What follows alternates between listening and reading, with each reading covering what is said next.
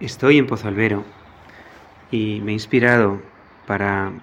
este rato de rezar hoy en el famoso enchinador de Pozolvero, ese artista que supo componer un gran mosaico combinando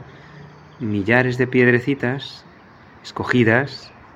colocadas una a una, con paciencia, con humildad, alternando blancas, incluso tostadas, negras, para formar parte de un gran dibujo de valor artístico y perdurable. Ese patio que da acceso a la casa en la que ahora estoy con otros muchos sacerdotes. Y así también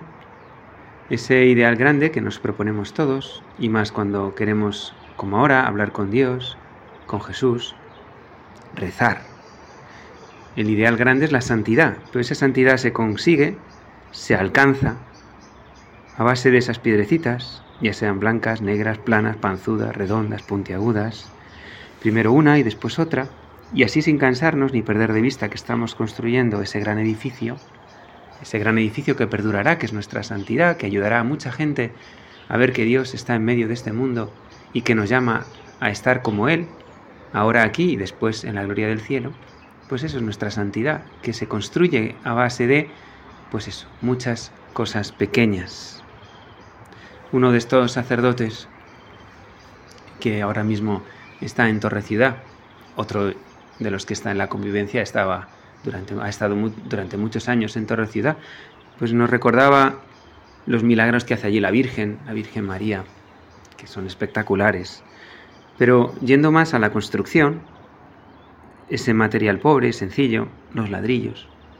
barro cocido, que como barro, pues eso es, es dócil, un poco endeble, ¿verdad? Para precisamente dejarlo, dejarlo modelar. Pero es un material también que cuando, cuando es cocido, pues se hace recio, fuerte, solidario, capaz de soportar y levantar pues mm, pesos bastante grandes, ¿no? Pues si los unes junto a otros, más que sumar, podemos decir que, que multiplica, ¿no? Y algo parecido pensaba que cuando hemos estado allí en, en, Torre Ciudad y vemos ese, santuario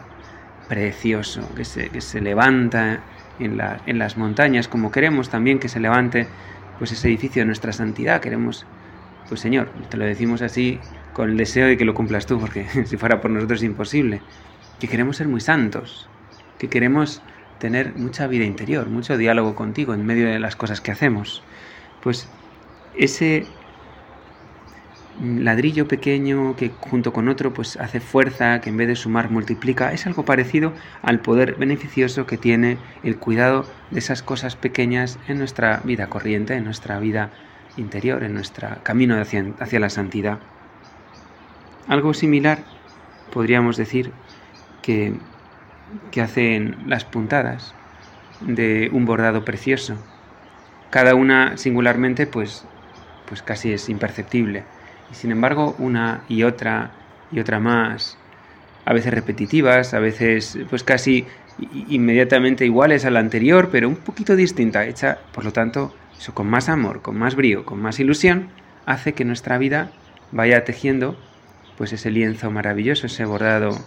precioso o incluso como también utilizaba San José María, es un nudo que a lo mejor pues no, no parece que tenga ningún valor, pero después es otro nudo y otro nudo y detrás, por un lado, se ven solamente los nudos y sin embargo Dios nuestro Señor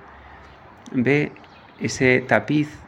lleno de colores, trenzado, donde unas cosas ayudan a las otras, porque eso es la fuerza que tienen las cosas pequeñas en sí, el valor es pequeñísimo, insignificante. Si uno se quiere poner un poco así, incluso ridículo, ¿no? Pero ¿para qué, ¿para qué hago esto, no? Pues lo hago por amor a ti, Señor. Y entonces eso ya no es pequeño, porque lo que le hace grande no es la cosa en sí, sino el amor que ponemos. Lo que pesa a Dios no es la materialidad de las acciones, sino el amor que ponemos en todo lo que hacemos. Y ahí el valor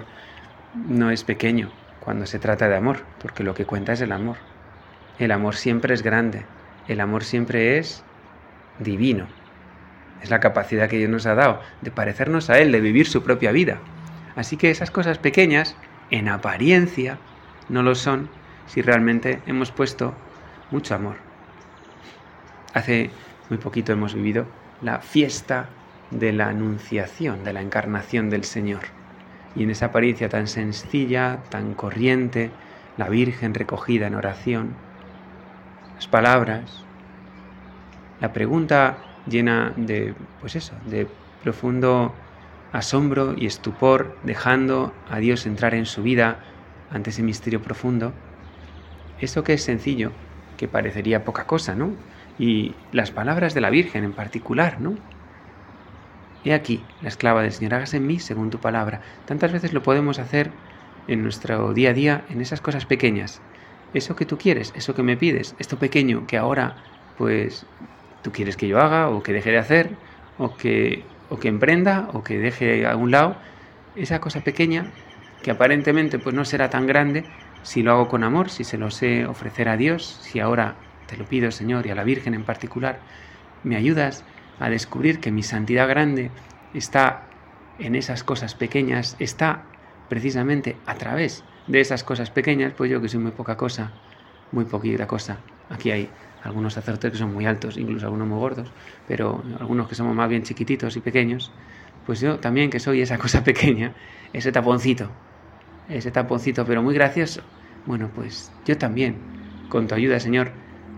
ojalá que pueda ser, pues eso, un santo, esta es una petición que es bueno que tú también te hagas, que le hagas ahora al Señor, porque esto es un rato de rezar, rezar hoy,